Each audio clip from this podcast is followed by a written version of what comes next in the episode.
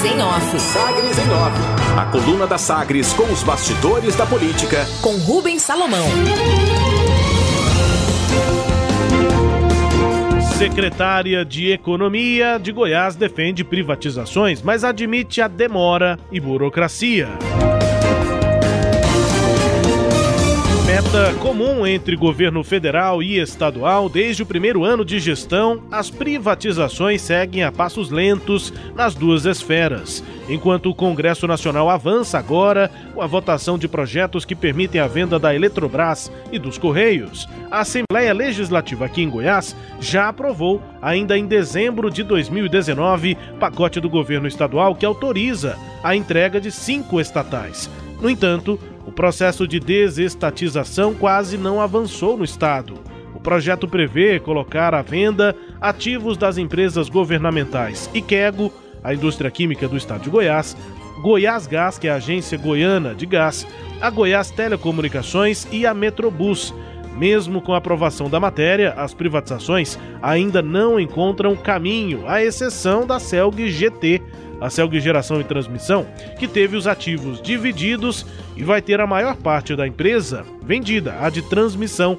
O leilão marcado na B3 para o próximo dia 14 de outubro. A secretária estadual de Economia defende as privatizações, mas admite certa lentidão nesse processo e burocracia. Conferir o que disse em entrevista aqui a coluna. Então, a gente está em estudo ainda, né? É, a IKEA agora é uma situação complicada, não é uma situação trivial. Então, a gente está fazendo valuation da, da empresa ainda, né? Mas estamos avançando. E as demais também estamos avançando. Inclusive, no, agora, com, com a questão de Goiás Gás, por exemplo. Você teve o marco agora do gás natural que teve que, em, em termos nacionais. É, vamos ter agora também a Petrobras, que acabou de vender a Gás Petro, que vai vender também as subsidiárias. Então, provavelmente, a gente vai ter alguém comprando uma participação da, da Goiás Gás aqui. Então, assim, a gente está avançando nas pautas, sim, mas ela é, é, devagar, demora, há uma burocracia natural. Agora, aquelas que estavam mais preparadas, elas conseguiram ter um puxo maior, que no nosso caso é a CELG-T aquela é, o IPO da Saneago é, parece que o cenário também não favorece muito que ele seja feito ainda. É, a gente está acabando de arrumar a situação financeira da Saneago no sentido de que o Tesouro devia a, a Saneago e, portanto, a gente já está eliminando essa dívida para deixar o caminho aberto para a Saneago poder fazer um IPO de primeira. E Ricardo está aí e vai fazer isso sim.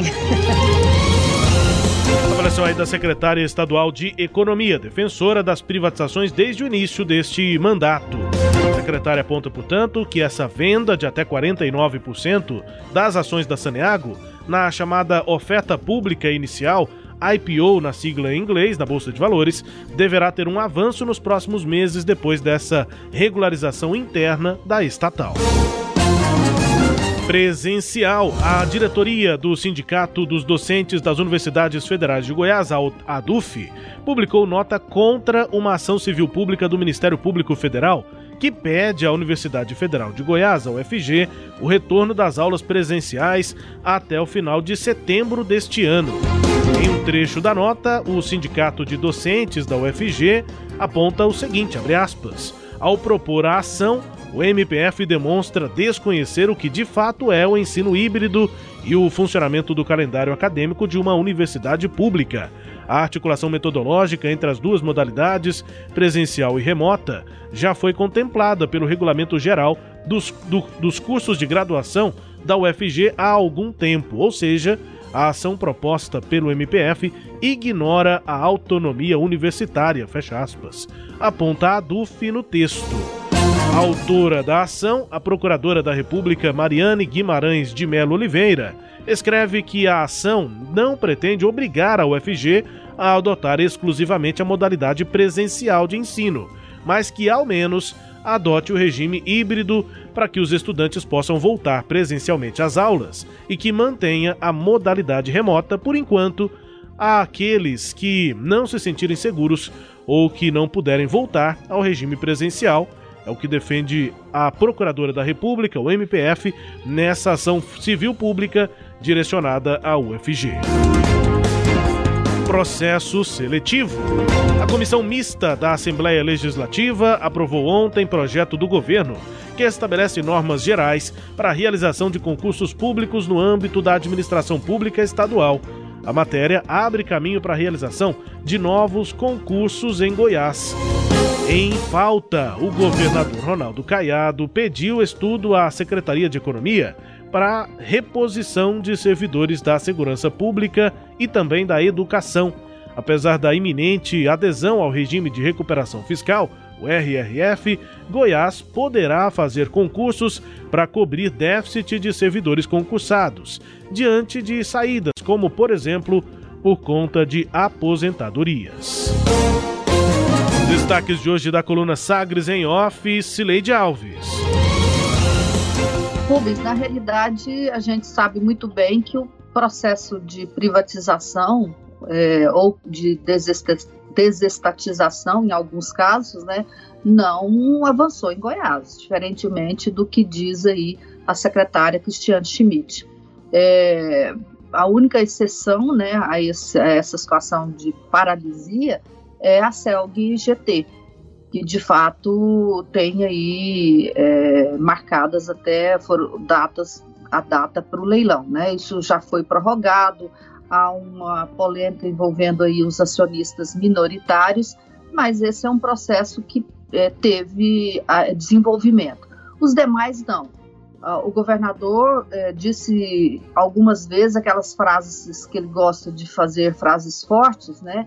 E uma delas foi que Estado não troca pneu de ônibus. Era para dizer que o Estado tinha que abrir mão da Metrobus. O governo não fez nenhuma ação, nenhum gesto nesse sentido. Ficou acertado com Iris Rezende, quando este era o prefeito, que o governo ia entregar para a CMTC é, o estudo, a elaboração do projeto para é, um leilão do, da, da, da, linha do eixo Ayanguera, que hoje é administrada pelo, pela Metrobus. O presidente, na época da Metrobus, que era o, o, Paulo Reis, ele era contrário né, a isso e esse processo parou. Paulo Reis é, morreu de Covid, o, o, foi substituído por uma pessoa que já estava lá dentro, né? Então não andou é, o, a, a, a, o leilão do, da Metrobus, assim como também não mandou o da Ikego. O governo chegou a falar agora recentemente que transformaria a Ikego numa empresa produtora de vacina. Sim, é claro que isso é um projeto sem é, viabilidade financeira ainda, né? Aquelas ideias que governos costumam a ter em momentos em que aparecem interessantes, né, para eles é, ganhar algum discurso para a opinião pública e foi o que fez o governador Caiado quando falou nessa ideia aí de transformar a Ikego numa empresa produtora de vacina. É uma ideia por quê? Porque precisa de muito investimento. Né? A Ikego não tem hoje as mínimas condições de produzir vacina. Então, é, Ikego, Goiás Gás, Metrobus, né, é, é, entre outras empresas do Estado, estão como sempre estiveram, acomodadas é, no seio materno, leia-se Estado. Destaques de hoje da coluna Sagres em Off, com análise de Cileide Alves, edição desta sexta-feira, dia 6 de agosto de 2021. A coluna que também é podcast. Está no Deezer, no Spotify, no SoundCloud e nos tocadores do Google e da Apple. Com todo o conteúdo no sagresonline.com.br. Sagres em Off. Sagres em Off. A coluna multimídia. Acompanhe ao longo do dia as atualizações no www.sagresonline.com.br. Sagres em Off.